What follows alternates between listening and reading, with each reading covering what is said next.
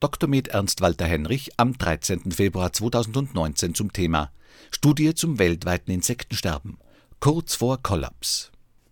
Wissenschaftler beobachten bei Insekten das größte Aussterben seit der Perm- und Kreidezeit. Das hat Auswirkungen auf das Ökosystem.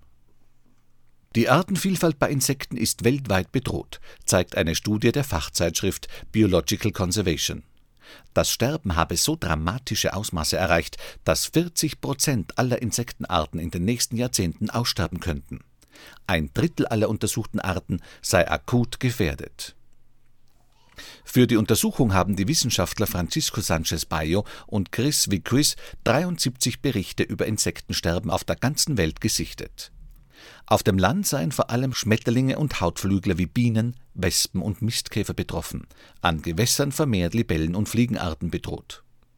Da der Rückgang die Mehrheit aller Insektenarten betrifft, schreiben die Forscher, ist es offensichtlich, dass wir global gesehen das größte Aussterben seit der Perm- und Kreidezeit beobachten. Weil Insekten die am häufigsten vorkommende und artenreichste Tiergruppe seien und entscheidende Funktionen in Ökosystemen hätten, kann diese Entwicklung nicht ignoriert werden, so das Fazit ihrer Forschung. Schnelles, entschlossenes Handeln ist notwendig, um einen katastrophalen Zusammenbruch der Ökosysteme abzuwenden. Vier Ursachen hat das Massensterben nach den wissenschaftlichen Erkenntnissen. Erstens der Verlust von Lebensräumen durch intensive Landwirtschaft und Verstädterung, zweitens Verschmutzung durch Pestizide und Düngemittel, drittens Krankheitserreger und fremde Arten und viertens der Klimawandel. Vor allem letzteres führe zum Artenverlust in tropischen Regionen, wobei nur eine Minderheit der Arten in kälteren Weltgegenden von der globalen Erwärmung betroffen sei. In den letzten drei Jahrzehnten hat es laut den Daten jährlich einen durchschnittlichen Verlust von 2,5 Prozent an Insekten gegeben.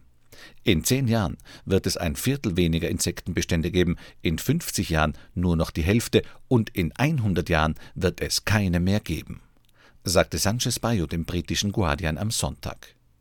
Artenverlust hat laut der Studie Auswirkungen auf ganze Ökosysteme, weil Insekten die Grundnahrung vieler Wirbeltiere wie Vögel, Mäuse, Igel und Eidechsen seien.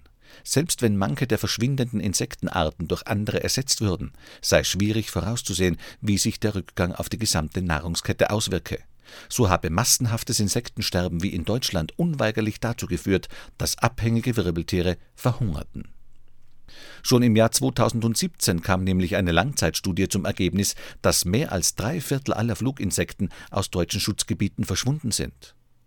Benedikt Bolacek, Agrarwissenschaftler an der Freien Universität Berlin, beschäftigt sich schon seit mehr als 50 Jahren mit Bienen. Er vergleicht die vielen Belastungen, denen die Insekten und die Natur ausgesetzt sind, mit einem vollen Glas unter einem Wasserhahn. Jetzt ist die Frage, wenn man den Hahn jetzt nur ein ganz klein wenig öffnet, wird das Glas überlaufen?